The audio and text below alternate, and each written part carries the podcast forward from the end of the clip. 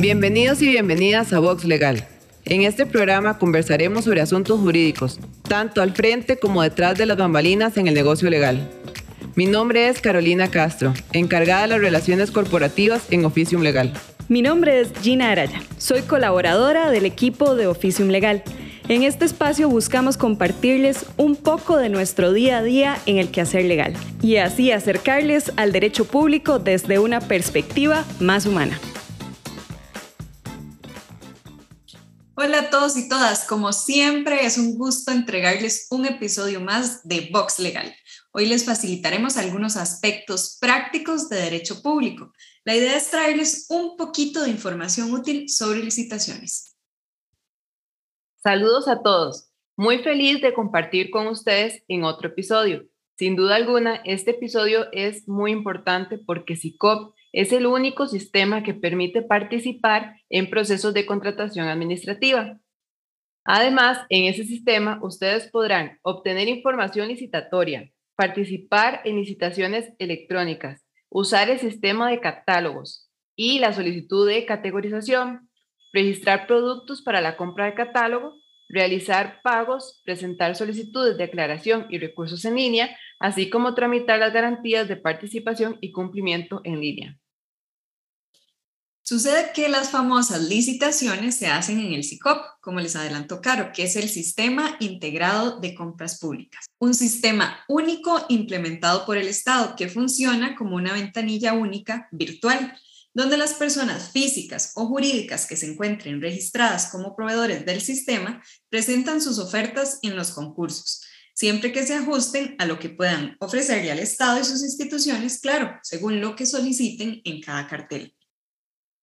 En virtud del propósito de este episodio, primero compartiremos los requisitos para inscribirse en SICOP de una manera breve y posteriormente los pasos a seguir. El primer requisito es que toda persona física o jurídica cuente con una firma digital, debido a que el objetivo del uso de esta es validar la persona que está registrando o ingresando al sistema cuando se encuentra inscrita. La firma digital se puede obtener en cualquier banco del país. No vamos a especificar nombres para evitar promocionar alguno. Sin embargo, deben de tomar en cuenta que para solicitarla deben ser mayores de edad, tener el documento de identidad vigente y no tener ningún impedimento declarado. Por ejemplo, la ausencia de legalmente declarada cuando la persona se encuentra como desaparecida y no se conoce su paradero, la interdicción, privación de los derechos civiles definidos por la ley o insolvencia de la persona. Tome en cuenta que la emisión de la firma digital es de carácter personal, por lo que deberá acercarse al banco de su elección para que le tramiten el proceso. Segundo, Indiferentemente si va a participar como persona física o jurídica, es importantísimo que se encuentre registrado ante la Caja Costarricense de Seguro Social y esté al día con el pago de las cargas sociales. En otras palabras, el sistema no permitirá que haya morosos. También es recomendado contar con una tarjeta de crédito o débito para comprar personerías jurídicas de manera digital, así como para cancelar las garantías además de tener una cuenta cliente del Sistema Nacional de Pagos Electrónicos a nombre de la empresa, principalmente si no van a participar a título personal. Un detalle importante es que de preferencia esa cuenta sea en colones costarricenses. Un último requisito es que toda persona física o jurídica, esta segunda mediante representante, deberá instalar correctamente el driver y el componente de la firma digital en la computadora el sitio web donde se puede realizar la descarga es soportefirmadigital.com. Incluso ahí pueden encontrar las guías y manuales para una adecuada instalación. Ahora bien, conociendo los requisitos generales, hablemos sobre los pasos que deben seguir tanto las personas físicas como jurídicas para inscribirse a SICOP. Primer paso, registrarse ante el Sistema Electrónico de Reconocimiento. Este sistema permite registrar quiénes son los apoderados o representantes legales o con poderes especiales, así como los colaboradores de una empresa. Permite establecer los tipos de trámites que están autorizados a realizar las diferentes personas en los procesos de compras públicas electrónicas en SICOP y también sirve para comprobar si una persona física o jurídica que quiere concursar en alguna licitación se encuentra o no morosa en el pago de sus obligaciones ante la Caja Costarricense del Seguro Social. y en el caso de las personas jurídicas se verifica su adecuada inscripción en el Registro Nacional.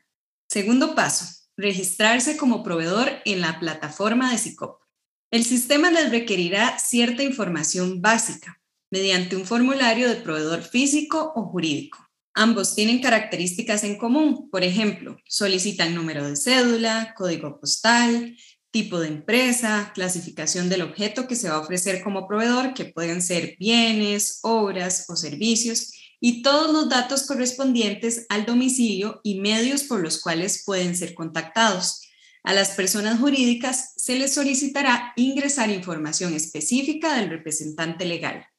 Adicionalmente, debe de ingresarse la cuenta cliente, que va a ser utilizada para hacer pagos de timbres, garantías de participación o cumplimiento de efectivo por medio del sistema. También debe incluirse al menos un código de clasificación del catálogo de bienes y servicios de SICOP sobre aquellos productos que son objeto de su negocio. El mismo sistema permite buscar los códigos digitando palabras claves y una vez seleccionados los códigos se agregan a la lista, pero solo uno de ellos puede marcarse como bien o servicio principal. Tercer paso, Realizar el registro o sustitución de certificado usuario-proveedor en la plataforma de SICOP. En este último paso, deberá ingresar a la página SICOP, link que podrán encontrar en la información del podcast, e irse al botón Registro de usuarios. Posteriormente, deberá elegir el botón Usuario de proveedor. Una vez seleccionados esos dos botones, se le abrirá la ventana a mano izquierda y ahí deberá buscar Gestión de certificados y darle clic al botón de Registrar o sustituir certificado de usuario proveedor. Seguidamente se elige el tipo de persona que desean añadir, ya sea persona física o jurídica. Luego agregan el número de cédula de identidad o de jurídica y presionan el botón consultar. Al oprimir el botón consultar, el sistema despliega un formulario electrónico para completar con información del usuario. Rellenada dicha información, con los datos correctos, los campos celular y email se tomarán en cuenta para las notificaciones en cuanto a publicaciones y demás procesos de una contratación. El celular es opcional y la mensajería se activaría solo si el usuario lo permite. El correo electrónico sería el medio principal de notificaciones y es mandatorio. En caso de que el certificado no haya sido registrado, se deberá rellenar la ventana que se desplegará solicitando la información del proveedor y representante legal. Después de rellenar este formulario, Da clic a guardar y confirmar. Inmediatamente después de confirmar, se le aparecerá una ventana de autenticación de firma digital, por lo que deberá insertar su tarjeta e ingresar el PIN correspondiente para la respectiva validación. Por último, le aparecerá la información básica del certificado. No olvide que ese certificado debe renovarse y hacer el proceso de sustitución. Y listo, a partir de ese momento quedará correctamente registrado como proveedor en el sistema y queda habilitado para ofertar y realizar demás actividades relacionadas a los procesos de compra. Sabemos que en esta materia hay muchos temas que podemos abarcar. Por eso nos gustaría que nos contacten y así poder colaborarles. Así es, y atención, tomar en consideración que en este ámbito no solo se requiere el aspecto técnico, también se necesita asesoría legal en la cual usted pueda apoyarse para determinar si existe alguna cláusula del cartel que le limite su participación o bien si hay algún aspecto que sea recurrible en el acto final, entre otras situaciones más. Esperamos que les haya servido esta guía. Si desean consultar algún requisito o paso mencionado, pueden encontrar en la descripción del episodio los links respectivos. No olviden que pueden sugerirnos temas a través de nuestras redes sociales. Hasta el próximo episodio. Gracias por su sintonía. Los invitamos a seguirnos en las plataformas de Spotify, Apple Podcast y Google Podcast, como Vox Legal o en las redes sociales de Oficium Legal. Hasta la próxima.